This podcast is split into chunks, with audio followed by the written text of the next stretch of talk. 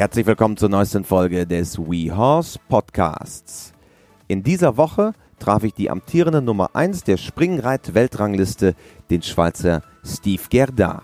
Er ist zweifelsohne einer der talentiertesten Reiter der Welt, Olympiasieger von 2012 und Gewinner vieler, vieler großer Preise. Aber er ist auch jemand, der etwas über das Reiten an sich und den Sport zu sagen hat. Schon in der Vergangenheit ist er als Athlet mit einer klaren Haltung aufgetreten und geht auch mit seinem eigenen Sport durchaus hart ins Gericht. Insbesondere die Kommerzialisierung des Sports kreidet er an.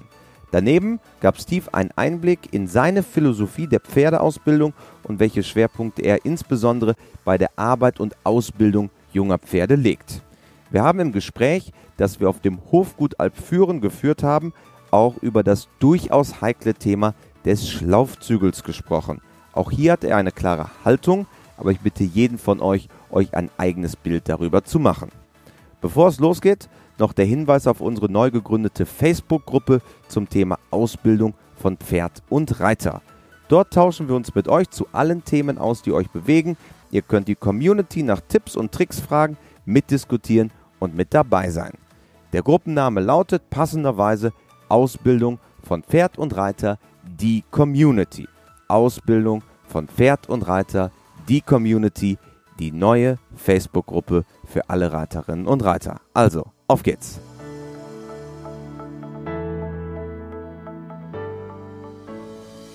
Heute sind wir auf dem Hofgut Alpfüren im Süden Deutschlands, quasi vor den Toren Zürichs. Und ich freue mich heute, einen der besten Springreiter der Welt bei mir zu haben, die amtierende Nummer 1 der Weltrangliste. Hallo Steve Gerda. Guten Tag. Schön, dass du bei uns bist im äh, WeHorse Podcast. Du bist ein absolutes Springreit-Ass. Wie gesagt, derzeit die Nummer 1 der Weltrangliste. Viele, viele große Preise gewonnen. Äh, olympisches Einzelgold unter anderem auch. Was ist für dich die Faszination Springreiten? Was macht für dich Springreiten aus? Ähm, ich glaube, es sind zwei Seiten äh, an dem Ganzen. Ähm, das äh, erste und das Wichtigste, das, ähm, das Pferd, äh, das ist diese ähm, ganz spezielle Beziehung zu, zu dem Tier. Ähm, Pferde sind Tiere, die mir immer fasziniert haben seit, äh, seit meiner Kindheit. Äh, mein Vater war ein Springreiter, so wir hatten ja immer Pferde zu Hause und äh, ich war immer fasziniert vom, vom Pferd und habe immer gedacht, ähm, ich will irgendwas mal später machen, wo mit den Pferde zu tun hat und äh, ähm, auch schon jung hatte ich dann die also war ich ähm, immer äh, auch begeistert vom Sport und äh, ich habe ganz viele Sportarten betrieben als, äh, als Kind und ähm, ich äh, war sehr interessiert am, am, Fußball, am Tennis, am Eishockey und alles, was, äh, was um Sport geht. Und äh, ziemlich schnell, als ich dann so meinen Weg gezeichnet mit äh, Pferde auf einer Seite, Sport auf der anderen Seite, ähm, dann fühle ich mich so ziemlich wohl in dem äh, Pferdesport.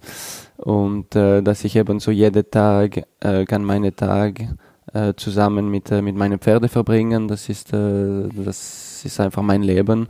Äh, und gleichzeitig kann ich noch ähm, ja, das als Sport treiben und äh, äh, diese ähm, Kompetitivität oder wie man mhm, sagt ja. oder wo wo mir auch so anmacht und ähm, ja das ist äh, das sind so die zwei Hauptpunkte warum das äh, Pferdesport mich äh, immer so begeistert hat Dein Vater Philipp, äh, höchst erfolgreicher Springreiter, auch Olympiateilnehmer. War es für dich denn immer klar, dass du auch diesen Weg einschlagen wirst? Du hast ja gerade auch berichtet, Fußball, Eishockey, viele andere Dinge haben dich auch oder begeistern dich auch bis heute? Ähm, ja, ich hatte immer, ähm, also ich habe nur noch Erinnerungen, als ich äh, eben sehr jung war, mein Pferd am Olympiade. Ähm, da hatten wir noch Fernseher in dem Schlafzimmer von meiner Mutter geholt und mitten in der Nacht aufgestanden, um das äh, live zu schauen. Welche Olympiade war das? Äh, das war Seoul. Okay, 88 ja. in Seoul. Und ähm, ja, das war schon cool, oder? Äh, sein Vater so live zu sehen und äh, als es als er zurückkam, so mit einem riesigen Empfang, äh, ja, da habe ich schon gedacht, das wäre cool, wenn ich auch mal das machen kann. Aber ähm, in dem jungen Alter war, war ich auch wirklich vom Fußball fast noch mehr begeistert, weil als Kind ist es manchmal einfacher, ähm, mit anderen Kindern zusammen Spaß zu haben äh, und nicht ähm, ja, praktisch allein in seiner Reithalle am Abend nach der Schule. Äh, das kann manchmal so ein bisschen langweilig werden. Und ähm, dann hatte ich schon fast mehr äh, Fußball gespielt als, als geritten. Aber äh, es kam mal ein Punkt, wo eigentlich beide Disziplinen recht gut gelaufen sind und äh, so erfolgreich äh, bei den Junioren und dann irgendwann haben, dann meine Eltern gesagt, ähm, entweder Fußball oder äh, Reiten, dich, aber du musst ja. dich entscheiden. Also ja. machst du eine Disziplin 100% und nicht zwei beim 50% oder und ähm, es war auch, ich musste keine Minute überlegen, es war klar Reiten, obwohl mhm. ich irgendwo das Gefühl hatte, dass äh, Fußball mich fast mehr Spaß macht ähm, in dieser Zeit. Aber ähm, habe mich dann automatisch für das Springreiten entschieden und äh, ich habe es bis jetzt noch nicht bereut. Ist es denn auch besonders schwer vielleicht manchmal, wenn man so einen besonders starken und großen Vater hat? Es gibt ja genügend Beispiele. Ähm, eine Ingrid Klimke beispielsweise, der Vater Rainer, Lichtgestalt des deutschen Dressursports. Es gibt bestimmt auch viele andere Namen. Ist das Fluch oder ist das Segen, wenn man einen Vater hat, der auch so dominant dann ist? Ähm, ich glaube, als Kind kann es ab und zu äh, schwer sein in der Schule, wenn äh, natürlich viele Jungen dann äh, eifersüchtig sind, was auch normal ist in diesem Alter, oder? Und ähm, ja, die denken schon, dass es äh, eigentlich nur möglich ist oder nur geht oder dass man nur selber Erfolg hat, weil sein Vater schon so war, oder? Und äh, dann muss man ab und zu dann die Zähne zusammenbissen und äh, ja, einfach Ohren zumachen und weiter arbeiten, um dann denen alle zu, zu bewiesen, dass man das doch verdient hat, verdient hat und nicht nur äh, verschenkt bekommen hat.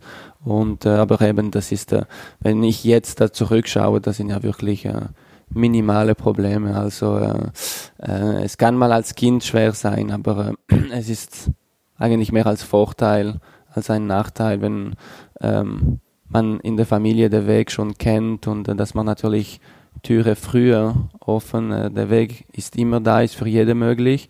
Aber wenn, wenn sein Vater schon erfolgreich war, ähm, da kennt er natürlich schon den, den kürzeren Weg, um an den Erfolg dran zu kommen.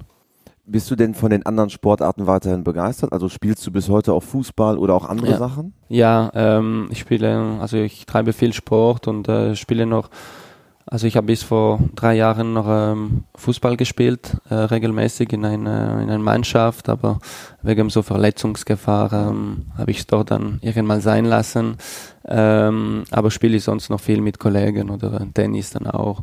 Und ähm, ja, bin sicher eine gute Stunde am Tag äh, immer am ähm, News und Resultat lesen über äh, jede Sportart, die es gibt. Welcher Fußballverein? Also in Deutschland wäre es Borussia Dortmund. Sehr gut, sehr gut, Steve. Chapuisa damals oder äh, Schweizer. Ja, stimmt. Ja, Stefan und dann Champions League gewonnen und äh, sonst war ich immer schon ein großer Barca-Fan. Ja.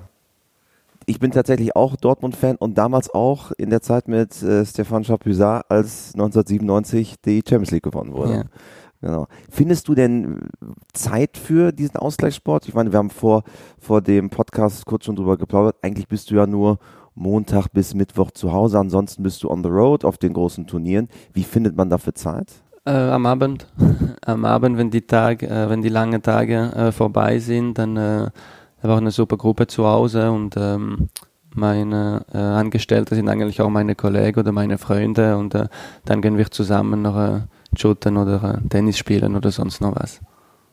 Du bist äh, so gut beritten wie fast wenige Reiter weltweit. Also du hast fast vier bis fünf Pferde, die auf höchstem Niveau gehen können, bist aber gleichzeitig auch dafür bekannt, Pferde, mit denen vielleicht andere nicht klarkommen, auch äh, in deine Richtung zu bringen. Was macht für dich ein erfolgreiches und für dich gutes Pferd aus? Ähm, ich glaube, dass ähm, oft ähm, sucht man vielleicht zu viele äh, das perfekte Pferd oder ähm, man denkt, dass wenn die Pferde erfolgreich sind, ist es nur, weil die einfach so gut sind. Ähm, ich bin nicht unbedingt dieser Meinung. Ich glaube, dass meisten von den Pferden, ähm, sowieso die, wo so ein bisschen in unserer ähm, also auf unserem Niveau mit, äh, ähm, sagen wir so bis sechs, siebenjährig, die die richtige ähm, Ausbildung hatten, dass sie irgendwo, wenn man auf dem, wenn man den Weg von jedem Pferd äh, findet, dann hat man sehr große Chance, das Pferd bis auf Grand Prix Niveau zu, zu bringen. Dass die Pferde äh, über 1,50 ähm, springen, ist es für das Tier, glaube ich, keine Ausnahme. Ähm, ich sage nicht, es ist einfach für das Pferd, aber äh, ich meine, aus dem Steg kann das Pferd über 1,50 springen. Also dann ist es wirklich, äh, ich habe immer das Gefühl, dass äh, sind viele Reiter, die zu wenig dran glauben an den Pferden, weil es vielleicht am Anfang nicht so gut klappt oder äh, weil es ein bisschen länger dauert und vielleicht die Geduld nicht immer da ist. Und ähm, ja, bei mir war es meistens so, dass äh, ich habe einfach mitgemacht mit was ich hatte und äh, habe immer dran geglaubt, dass es äh, bis ganz oben ähm, klappen wird. Und äh, es geht nicht immer, aber ähm, immer wieder klappt und äh, viele Pferde, die Leute vielleicht nicht dran glaubten, am Schluss doch zeigen, dass sie ähm, dass es schaffen oder? Wenn man denen auch eine Chance gibt. Und äh, äh, man sieht oft, dass wenn das beste Pferd sich verletzt, dass auf einmal ähm, alle anderen Pferde besser werden. Dann muss man halt alle Pferde wie das erste Pferd behandeln und dann äh, hat man vielleicht nicht nur ein Top-Pferd, sondern kann man auch ab und zu mal vier, fünf oder sechs Top-Pferde haben, wie es zum Beispiel bei mir im Moment ist. Sind alle Pferde, die ich schon länger hatte, sind ganz sicher ähm, nicht jetzt Pferde, die schon auf diesem Niveau waren äh, und sind viele von diesen Pferden, wo äh, viele Leute nicht dran glaubten, dass sie ähm, den ganzen Weg machen würden. Aber ich selber habe ich mir eigentlich immer nur überrascht, wenn einer sagt, äh, hätte ich nie gedacht, dass das Pferd das macht oder so. Oder, äh, weil ich habe immer gedacht, warum würde er das nicht machen? Oder es wäre für mich eine größere Überraschung, wenn das Pferd nicht dahin gekommen äh, wäre. Weil als ich das Pferd erstes Mal gesprungen habe, habe ich gemerkt, ja, der kann auch über 1,50 springen. Dann muss man ihm halt äh, die Erfahrung äh, geben, bis wenn er das äh, regelmäßig äh, und mit Selbstvertrauen das immer wieder wiederholen kann. Und ähm, ich glaube eben, wie gesagt, dass äh, ähm, den allen besten Pferde, die sind schon Ausnahmeathleten, die etwas äh, extra haben, aber äh, man kann trotzdem mit anderen äh, Pferden ähm, den Weg machen und auch auf dem großen Preisniveau sehr erfolgreich sein. Du hast gerade die Ausbildung angesprochen, natürlich die Basis von allem. Was macht für dich eine gute Ausbildung eines Pferdes aus? Wo beginnt das? Das ist auch wieder vielleicht, wo meine Meinung etwas anders ist. Ähm, sind viele, wo glauben, eben schon jung muss das Pferd alles richtig machen können. Und ich bin nicht unbedingt dieser Meinung. Ähm, ich finde, dass die Pferde müssen vor allem ähm, Spaß an der Sache haben und ähm, man merkt auch bei den Menschen, ähm, ich weiß nicht auf Deutsch, aber auf Französisch sagt man immer, äh, Jungen muss auch mal passiert sein. Also man, man, muss auch Fehler zulassen. Ne? Ja, man muss Fehler zulassen, aber man muss auch Seich machen, oder? Und äh, aus diesen Fehlern muss man was draus lernen, oder? Und ähm, eben der Spaß der Jungen, der gehört auch zum Lebenentwicklung. Und ich glaube, bei den Pferden ist es in meiner Meinung auch so. Ähm, wenn das Pferd fünfjährig einfach immer alles schon fast wie eine Maschine machen soll und eigentlich alles perfekt, verliert er seinen Spaß an dem Sachen. So, ich habe lieber ein Pferd, wo vielleicht etwas schwieriger ist zum Kontrollieren, nicht alles unter Kontrolle ist, aber wo das Pferd dann wirklich zeigt, dass er Freude bei den Sachen hat und dass er, wenn er springt, nicht weil er springen muss, aber weil er springen möchte. Und ähm, die Freude vom Pferd ist für mich, äh, besonders als junges Pferd, viel wichtiger als ähm, dressurmäßig die Kontrolle, wo, wo ich vom Pferd haben möchte. Wann sollte ein Pferd anfangen zu springen? Ist das individuell zu beurteilen? Ja, oder? es ist individuell. Also ich bin kein äh, junger Pferdespezialist. Ähm, vierjährig ist eigentlich selten, dass vierjährig schon bei mir sind. Ähm, es ist auch ein anderes, sehr schwieriges Job, äh, junge Pferde gut auszubilden. Ähm, aber ähm, ich bin sowieso der Meinung, bis Ende sechsjährig sollten die Pferde nicht zu viel springen und äh, auch nicht unbedingt zu viel arbeiten sollten, sondern ähm, das Hauptsache sollte wirklich Freude und Spaß sein und äh, ab siebenjährig dann ein bisschen regelmäßiger. Ähm, und wenn ich sehe heute, dass viele achtjährig schon große Preis gehen, finde ich eigentlich das persönlich zu früh. Äh, Achtjährige gibt es eigentlich noch Jüngster Tour. Das heißt, Kategorie von Achtjährige sollte ja Jüngster Tour sein und nicht großer Preis. Und äh, heute hat man das Gefühl, wenn ein Pferd achtjährig jüngster Tour geht, geht er da nur wieder um eigentlich einfachere, kleinere Springen zu gehen, aber eigentlich ist das für sein äh, Springalter und er sollte eigentlich nur solche Springen gehen, also bis 1,45, oder? Und dann ähm, ab neunjährig, wenn der Weg richtig war, dann etwas etwas mehr pushen und äh, ich glaube, wenn das Pferd wirklich in dem großen Sport geht, erst mit 10, äh, vielleicht das Jahr, wo man länger gewartet hat, kann man dafür einen extra drei Jahre später haben. Also für alle, die es nicht wissen, Youngster Tour ist auf vielen nationalen Turnieren mit ausgeschrieben, quasi für sieben- und achtjährige Pferde, um sich langsam, um langsam herangeführt zu werden an den großen Sport. Und du hast es ja angesprochen, in einigen großen Preisen sieht man dann auch inzwischen schon Achtjährige auf Grand Prix-Niveau. Genau. Wie sieht denn ein idealtypischer Weg eines Pferdes bei dir aus? Wann kommen sie zu dir und wie beginnt die und wann beginnt die Förderung deiner Seite? Ja, das ist äh, ganz anders. Ähm, sind Pferde, die seit eben sechs, siebenjährig bei, bei mir sind ähm, und der ganze Weg dann oder ab diesem Alter dann äh, mit mir bis auf Grand Prix Niveau gehen und sind anderen, die schon also neunjährig sind, aber die vielleicht bis da noch ein Meter, ein Meter zwanzig gesprungen sind. Und dann geht natürlich die Entwicklung schneller, weil der Alter eigentlich schon, äh, schon weiter ist und ein Neunjähriger wie ohne Erfahrung ist natürlich schon noch anders wie ein Sechsjähriges oder ein Sechsjähriges, der eben, der braucht seine drei Jahre, bis wenn er auf diesem Niveau kommt. Ein Neunjähriger, auch wenn er nur ein 20 gegangen ist, kann innerhalb drei Monate schon 1,50 springen oder weil der Körper nat natürlich schon ähm, viel weiter ist und ähm, schon reif genug ist, um ein bisschen mehr gefördert zu sein. Ähm, und manchmal sind auch schon elf- oder zwölfjährige, wo zu mir kommen oder weil auf irgendeinen Grund ähm, ich das Pferd vielleicht kaufe oder das Pferd mich in Verfügung äh, gestellt wird. Und äh, ja, es gibt wirklich beim jedes Pferd ein eigenes Weg und äh, jedes Pferd äh, hat seine eigene Geschichte und äh, war bei, bei mir nicht anders. Jedes Pferd, wo ähm, in meine Karriere ähm, gekommen ist, äh, hatte seinen eigenen Weg und seine eigene Geschichte egal mit wem man spricht, der auch große Erfolge im Radsport verbucht hat, sagt immer, die Beziehung zwischen mir und meinem Pferd, die Pferd-Reiter-Beziehung ist eigentlich der Kern. Und dann kann ich auch wirklich Erfolg haben. Wie siehst du das Ganze? Wie wichtig ist die Beziehung auch, die man zu seinem Pferd hat, dass man auch dieses Vertrauen hat, um dann die Aufgaben zu meistern? Ja, das ist äh, ganz genau der Punkt und das ist auch, warum ich finde, dass äh, Reiten sehr schwierig zu ähm, äh, zu, zu lernen oder äh, zum, wie sagen wir, teach, to teach. Ähm, zu unterrichten. Zu unterrichten. Ja. Ähm, ich kann es zum Beispiel nicht gut, weil ich weiß auch nicht unbedingt, was, was ich mache.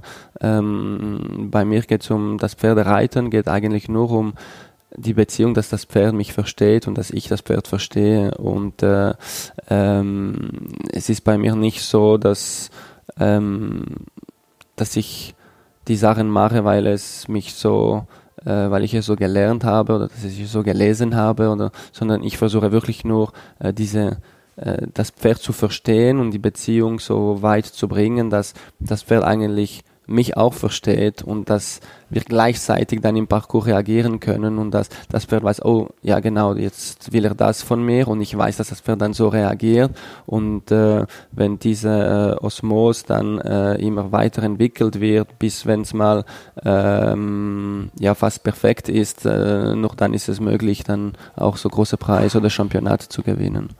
Wie erklärst du deinen Tennisfreunden, was Reiten ist?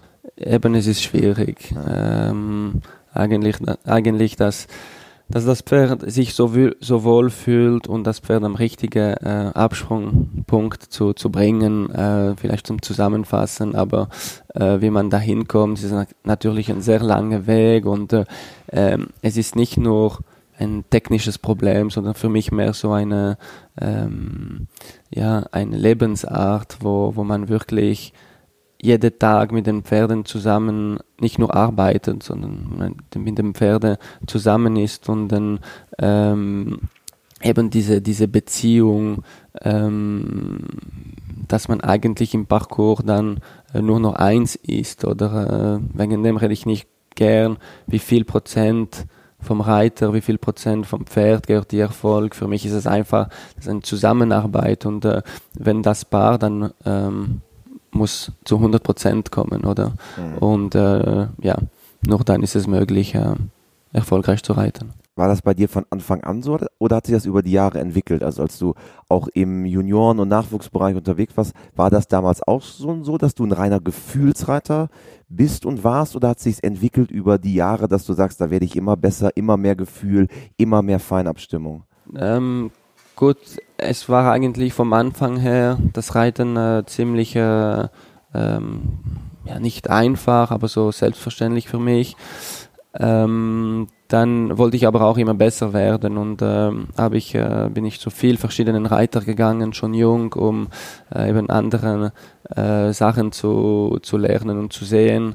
Und ähm, es gab auch Perioden, wo ich dann dachte, oh nein, da muss doch viel mehr Kontrolle reinbringen und äh, äh, das Pferd muss viel äh, besser Dressur gearbeitet sein und so weiter. Aber am Schluss kam immer wieder das äh, Natürliche vor und obwohl ich von all diesen Erfahrungen viel gelernt habe, äh, war doch immer auf dem natürlichen Weg, wo ich mich ähm, am wohlsten gefühlt habe. Wie sieht denn Dressurtraining bei dir aus? Eben wie gesagt, es ist äh, nichts Besonderes. Ähm, bei mir werden alle Pferde ähm, ganz normal geritten mit normalen normale Gebiss und ohne Schlaufzügel und äh, der eine hat den Kopf ein bisschen höher, der andere hat den Kopf ein bisschen tiefer, aber ähm, eben ich versuche wirklich nur ähm, das Pferd zu spüren und äh, ich habe natürlich riesig Glück, dass ich auf mein, meiner Anlage äh, sehr viele Hügel habe und dann kann ich bergauf, bergab, alles schon im Schritt und im Trab äh, eigentlich äh, das Pferd schon schon ziemlich ähm, ja, arbeiten, ohne wirklich viel verlangen zu müssen. Ähm, es macht ja das Leben so einfach, dass ich eigentlich gar nicht groß springen brauche äh, zu Hause. Und ähm, ja, die Dressur, wie gesagt, wahrscheinlich würde ein, ein anderer Reiter auf mein Pferd sitzen. Der hat das Gefühl, dass es nicht groß funktioniert, aber ähm, bei mir funktioniert es und ähm, ich kann bremsen, wenn ich möchte oder äh, mehr vorwärts reiten, wenn ich möchte und äh, für mich ist das eigentlich genug. Du hast gerade Schlaufzügel angesprochen, in Deutschland ein riesengroßes Thema. Wie stehst du zum Schlaufzügel? Ich sehe überhaupt kein Problem mit Schlaufzügel, wenn es richtig äh, gebraucht ist und ähm, ähm, zum Beispiel ähm, ähm es gibt hundertprozentig Fälle, wo äh, eigentlich Schlaufzügel viel wohler ist für das Pferd. Ähm, entweder hat man vielleicht jemanden, der nicht alles unter Kontrolle hat, ähm, anstatt scharf zaumen und ähm, links und rechts ziehen, ähm, lasst ihm eine normale Trense und einen Schlafzügel dran und ganz locker reiten, ist es das Pferd ganz sicher viel wohler. Ähm, da es Fälle, zum Beispiel, ich habe auch Pferde, die in Preisverteilung etwas hektisch sind, dann mache ich auch einen Schlafzügel rein und dann sind die Pferde viel ruhiger. Also, sehe ich auch kein Problem. Mhm. Und äh, wenn die Top-Reiter dann ähm, mit den Schlaufzügeln reiten und die Pferde richtig arbeiten, warum sollte das ein Problem sein? Oder es ist äh, in viel von den Fällen ähm, benutzt um das Wohl des Pferdes und, und nur um den Sachen ein bisschen zu vereinfachen. Also ich sehe überhaupt nicht, warum das, das ein Thema sein sollte. Es ist auch in der Schweiz ein Thema. Es ist sogar verboten in der Schweiz äh, mit Schlafzügeln zu reiten am Turnier ähm, ist ein totaler Schwachsinn oder äh, ähm, wir haben ja Richter, die da sind und ähm, sollte eigentlich an der ähm, Richter eine Richterentscheidung sein, wenn er denkt, dass der Schlafzügel falsch benutzt ist, sollte er dann was sagen dürfen und äh, ähm, etwas machen, aber ähm, einfach Sachen verboten ist für mich nie eine Lösung. Also du sagst, man muss es sinnvoll einsetzen, nicht als Eingrenzung, sondern als Begrenzung. Ja, ja. genau, ja. Und äh, es muss ähm, natürlich gut betreut sein und äh, es gibt ja wahrscheinlich oder ganz sicher in Deutschland äh, genug Leute, die eine Ahnung haben über das Reiten und das Wollen des Pferden und äh, ähm, ja, dann sollte es eigentlich überhaupt kein Thema sein. Also quasi Wohl des Pferdes im Vordergrund und dort, dort wo es sinnvoll ist, sagst du, gezielt einsetzen. Okay. Es ist ja ähm, so, dass du inzwischen als Nummer 1 der Weltrangliste mit einer, glaube zwischen seit sechs Monaten müsste die Nummer 1 ähm, für viele ein Vorbild bist auch. Was sind denn persönlich deine Vorbilder? Wo hast du, du hast ja eben mal berichtet, dass du auch bei anderen mal guckst und früher auch in der Ausbildung warst. Wer sind denn deine Vorbilder? Ja, ich, ähm, ich bin äh, also wirklich ein äh, sehr großer Fan vom äh, vom Reitsport, oder? Und äh, äh, als Kind habe ich mich immer schon bewundert von, von vielen äh, verschiedenen Reitern. Äh, ich war immer so ein riese Fan von, von Rodrigo Pessoa, von Beat Mendley und äh, schon immer größeres Vorbild war schon immer John Whittaker. Ähm, für das, was ich immer im Parcours gesehen habe, für, für das Reitgefühl und ja, ich habe immer gedacht, ich will auch mal so sein und so reiten wie, wie er. Und ähm, ich habe eben mit den Jahren auch ähm, gelernt und gemerkt, dass äh, ja, das Ganze auch nicht nur um das Reiten geht und äh, ähm, es gibt auch viele andere Facetten, die man äh, äh, im Griff haben muss, um äh, erfolgreich zu, zu sein in dem, in dem Sport, in dem Leben. Und ähm, äh, ganz sicher ähm, der absolute Vorbild in dem äh, Rahmen von dem, von dem ganzen äh, Springszene wäre ein Ludger Berbaum oder der wirklich in jedem Bereich ähm, ja, der erfolgreichste war.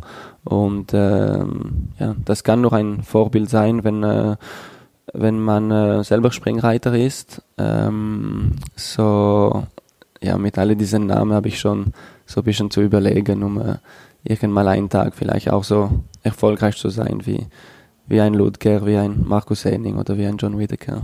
Kannst du dich noch erinnern, wann du das erste Mal einen von denen geschlagen hast in einem Stechen? Äh, nein, ich weiß noch, mein erster Start an ein größeres internationales Turnier war in Wien, Stadthalle. Und dann hatte ich gerade das erste Springen vor Hugo Simon gewonnen und äh, Ludger war irgendwann hinten auch platziert. Und äh, am nächsten Tag äh, war so ein Teamspringen, wo ich zusammen mit äh, Beat Mendli und Willi Melliger, mit Calvaro damals noch am Start war. Und dann hatten wir das auch gewonnen. Äh, und äh, dann waren eben meine großen Vorbilder dahinten und äh, mit zwei großen Vorbildern zusammen geritten. Und das war mein erster ähm, große Erinnerung an einen ähm, schönen Sieg.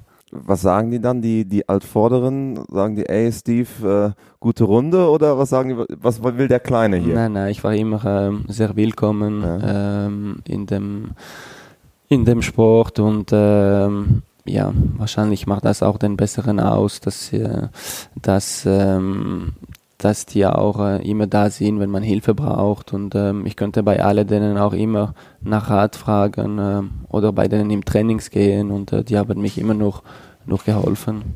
Mhm.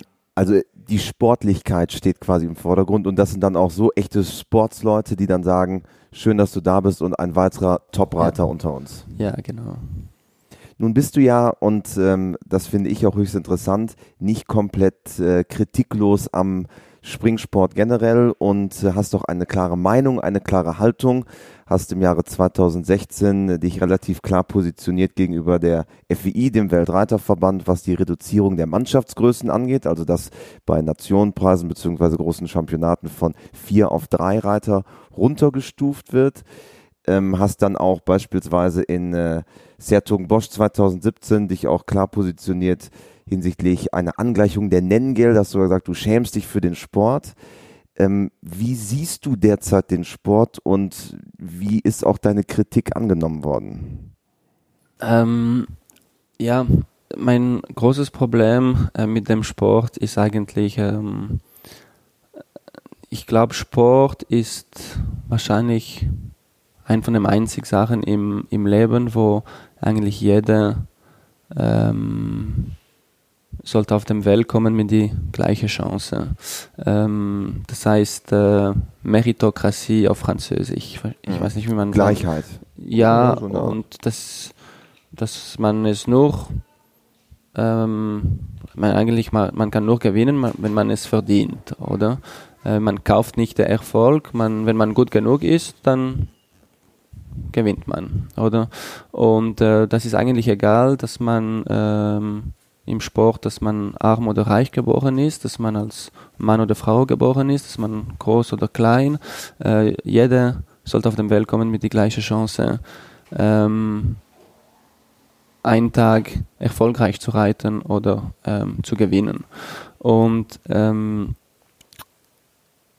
das Problem ist im Moment ist es so, dass es, äh, dass dieser Sport sehr ähm, el elitisch wird mhm. Und äh, dass man eigentlich nur noch oder dass man die Chance gibt, nicht an dies, wo sportlich verdienen, sondern an die, wo es finanziell äh, verdienen. Und dass man ganz viel Geld bezahlen muss, um äh, noch äh, mitreiten zu können. Und äh, dass es gibt dann einfach sehr viele äh, reiche Leute oder reiche Kinder, die durch ähm, das dicke Portemonnaie von den Eltern einen Startplatz sich kaufen können. Und äh, auf der einen Seite ist es unfair, dass sie es eigentlich nicht ähm, sportlich verdient haben zu reiten, sondern einfach äh, sich einen Startplatz gekauft haben. Aber dann noch viel schlimmer ist, sie nehmen natürlich Plätze weg von Leuten, die es dann sportlich verdient hätten, dann zu reiten. Aber die, die nicht die gleiche finanzielle äh, Möglichkeit haben und die dann äh, nicht der Papa haben, wo ähm, einfach ein paar hunderttausend oder Millionen bezahlen kann, um dass das Kind das mitmachen kann. Und ähm, ich war immer den letzten 20 Jahren oder 15 Jahren hatte ich immer das Gefühl, der Sport wird, ähm, wird also der Sport hat schon so, unsere Sport hat schon so ein bisschen von außen, äh, sieht so ein bisschen äh, aus, dass man muss reich sein, um zu elitär. reiten, elitär, oder? Und ich hatte das Gefühl, das geht die richtige Richtung und jeder merkt, dass es muss nicht so sein und äh, wenn jemand einfach arbeiten will, der hat auch, der kriegt auch seine Chance. Und jetzt in den letzten zehn Jahren geht es wieder total die andere Richtung. Und es wird absolut wieder nur elitär. Und von außen, ähm, wenn es so weitergeht und dass ich vielleicht mal ein Kind zu, ich habe immer gesagt, das schönste Kompliment nach der Olympiade, weil wenn Kinder zu mir gekommen sind und mir sagten, ah, ich will auch mal einen Tag so wie du werden und ich will auch mal einen Tag ähm, Olympiasieger werden beim Springreiten. Das war das schönste Kompliment.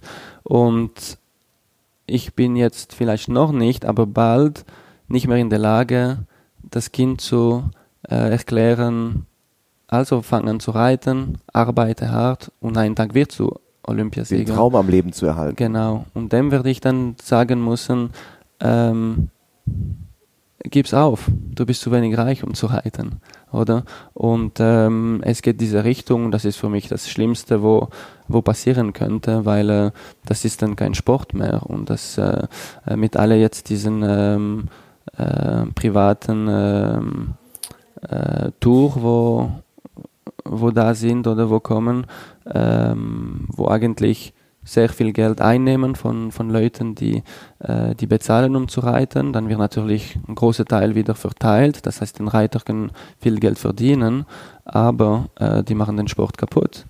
Und ähm, diesen Reiter, die das mitmachen, was passiert dann, wenn der eigene Kind dann irgendwann in zehn Jahren auch ähm, Profi-Reiter werden möchte?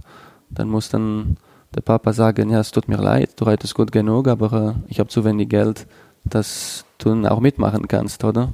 Und äh, das gehört für mich überhaupt nicht im Sport. Und ähm, ja, wegen dem, wenn ich, auch wenn ich mich nicht nur Freude äh, daraus mache, äh, finde ich wichtig, dass, äh, dass ich meine Meinung auch erkläre und äh, um zu probieren, das äh, wieder ein bisschen in die richtige Richtung zu bringen.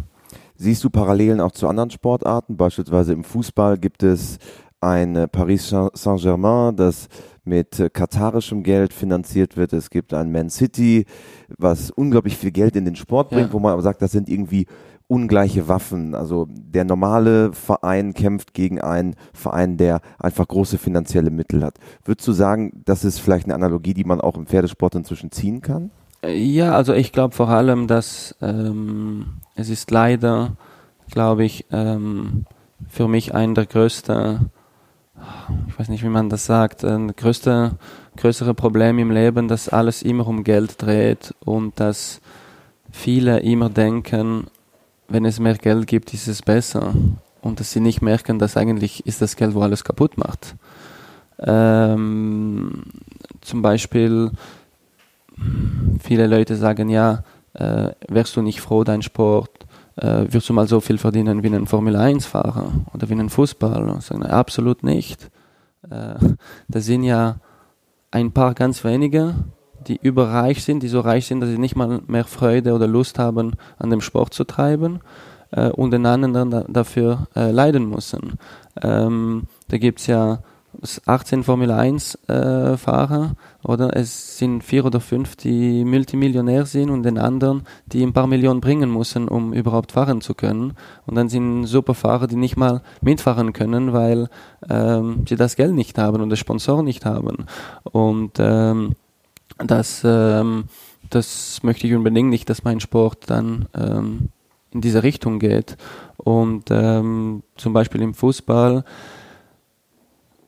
der Erfolg ist natürlich sehr schön, aber die gekaufte Erfolg ist für mich viel weniger ähm, schön. Und ähm, wenn man dann zu der Erfolg kommt, nur weil man mehr Geld hat und wenn man teurere Spieler kaufen kann, äh, bin ich dann als Fan, ähm, habe ich dann auch viel weniger Spaß dran. Oder es ist wie äh, ganz teure Pferde kaufen, um Erfolg zu haben, äh, die vorher schon große Preis gewonnen haben, hätte ich dann auch keinen Freude mehr am, am Erfolg, oder? Der Sport soll sein, äh, dass man wirklich viel arbeiten soll und schwitzen und Tiefe hat um dann mal wirklich den Erfolg genießen zu können. Und ähm, wenn man einfach jetzt zum Beispiel mit Fußball vergleicht, ähm, einfach so viel Geld hat, dass man den besten Spieler kaufen kann als Fan, wo ist dann diese Freude, wenn man nicht zuerst gelitten hat, wenn man nicht, äh, wenn man nicht noch härter arbeiten musste wie in einem anderen Team, äh, dann ist für mich der größte Teil der Erfolge auch schon nicht mehr dabei. Nun ist ja das Argument häufig, dass der einzelne Reiter selber entscheidet, wohin fährt und doch irgendwie wie seine klein, kleine eigene Unternehmung ist, die auch zusehen muss, dass sie Geld verdienen muss. Ähm, wie ist die Diskussion unter den Aktiven? Ihr werdet ja sicherlich auch äh, in, unter den Top-Reitern über solche Themen sprechen. Es gibt ja auch Organisationen, die das Ganze dann organisieren. Wie, wie ist so der Tenor in der Aktivenschaft?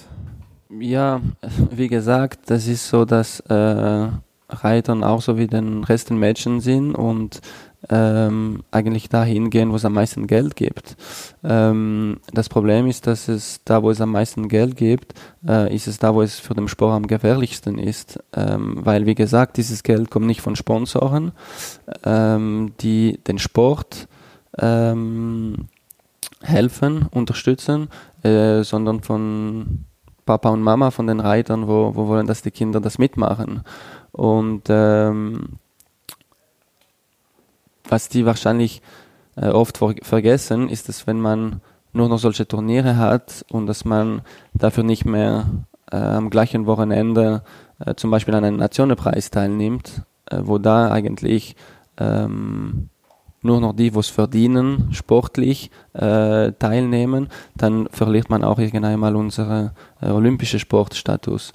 Und äh, ich bin fest überzeugt, dass wenn unser Sport nicht mehr ähm, ein olympischer Sport ist, ähm, dann wird man auch sehr große Mühe äh, Besitzern und äh, Pferdebesitzer zu, zu finden, die ähm, noch begeistert sind vor was eigentlich nicht mehr ein Sport wäre, äh, sondern nur noch so ein privater, äh, ich weiß nicht, wie ich das nennen soll. Liebhaberei am Ende. Ja, ja. Ähm, so viele sehen eigentlich nur das Geld, das man heute verdienen kann und vergessen, dass man vielleicht ab und zu auch auf das Geld äh, etwas verzichten könnten. Es geht uns eigentlich wohl als Reiter.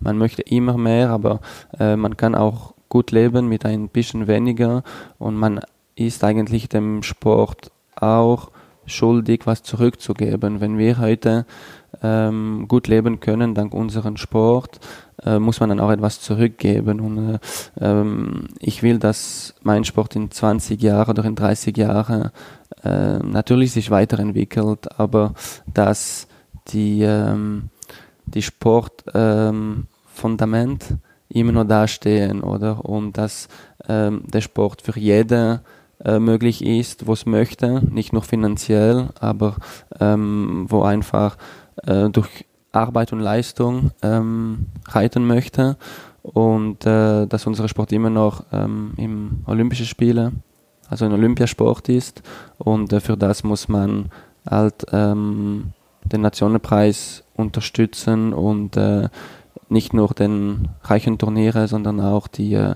die Turniere, die eigentlich schon seit 50 Jahren oder 100 Jahren da sind und die unsere Sport ähm, so entwickelt haben, dass wir jetzt heute davon profitieren. Dann muss man für diesen Turnieren kämpfen, dass äh, sie später auch noch da sind und äh, dass unsere Kinder dann später auch mal ähm, den Sport so gut haben, wie wir es heute haben. Hat der Spitzenspringsport aus deiner Sicht konkret ein Nachwuchsproblem?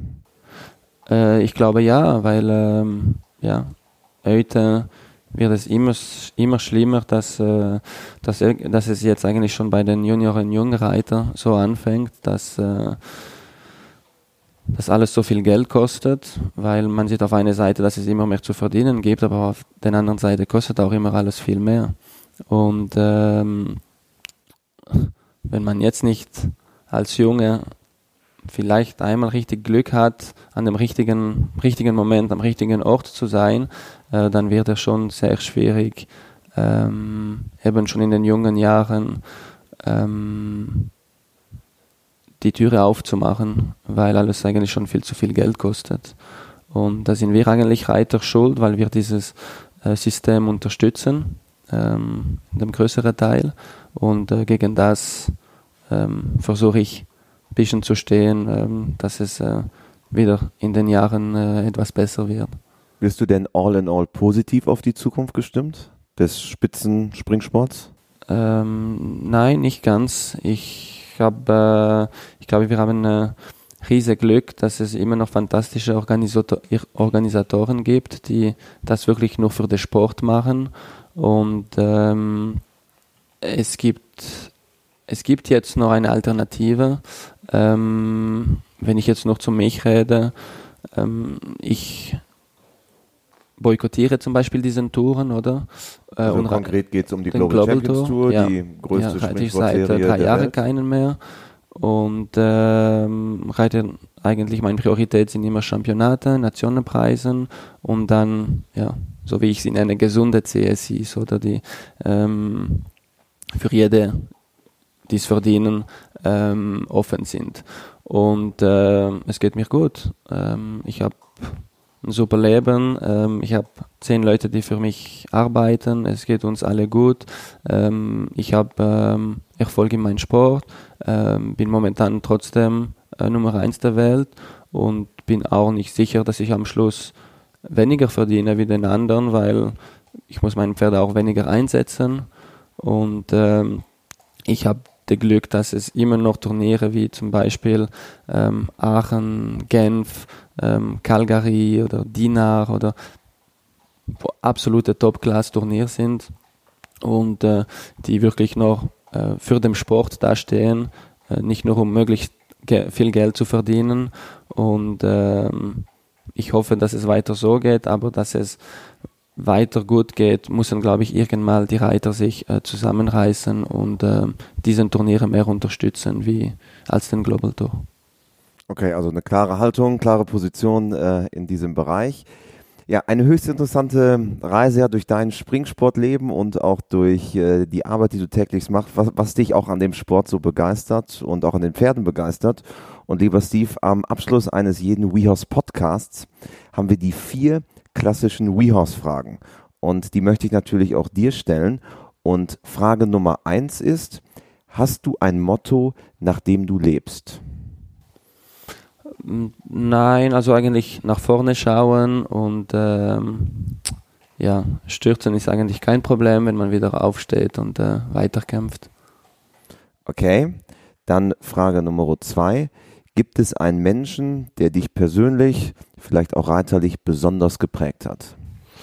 Ähm, ich glaube Thomas Fuchs. Er ist auch mein Trainer seit, äh, ich glaube jetzt bald zwölf Jahren und ähm, ist ein Mensch, wo, äh, wo mir sehr viel gebracht hat, sehr viel geholfen hat und ohne dem ich heute nicht da wäre, wo ich jetzt bin. Okay, Thomas Fuchs, für alle, die es nicht wissen, Ausbilder aus der Schweiz. Dann Frage Nummer drei. Wenn du Reitern oder Pferdemenschen dieser Welt eine Sache im Umgang mit ihren Pferden auf den Weg geben könntest, was wäre es? Ähm, das Pferd ähm, lieben, ähm, das Pferd so behandeln, wie man selber behandelt, wie man selber gern behandelt wäre und ja, dran glauben. Nie den Glauben verlieren. Und dann zum Abschluss vervollständige bitte diesen Satz. Pferde sind für mich. Mein Leben. Ein perfekter Schlusssatz. Lieber Steve, vielen Dank. Wir drücken die Daumen für alle anstehenden Aufgaben und schön, dass du bei uns warst im WeHouse Podcast. Vielen Dank, Steve Gerda. Danke. Ausbildung von Pferd und Reiter, die Community. Die neue Gruppe rund ums Reiten auf Facebook. Ihr könnt dort äh, nach Tipps und Tricks fragen rund um die Ausbildung, rund um euer Pferd, Gesundheit und Pflege, was immer euch bewegt. Mit dabei sein, mitdiskutieren in der neuen Facebook-Gruppe Ausbildung von Pferd und Reiter, die Community.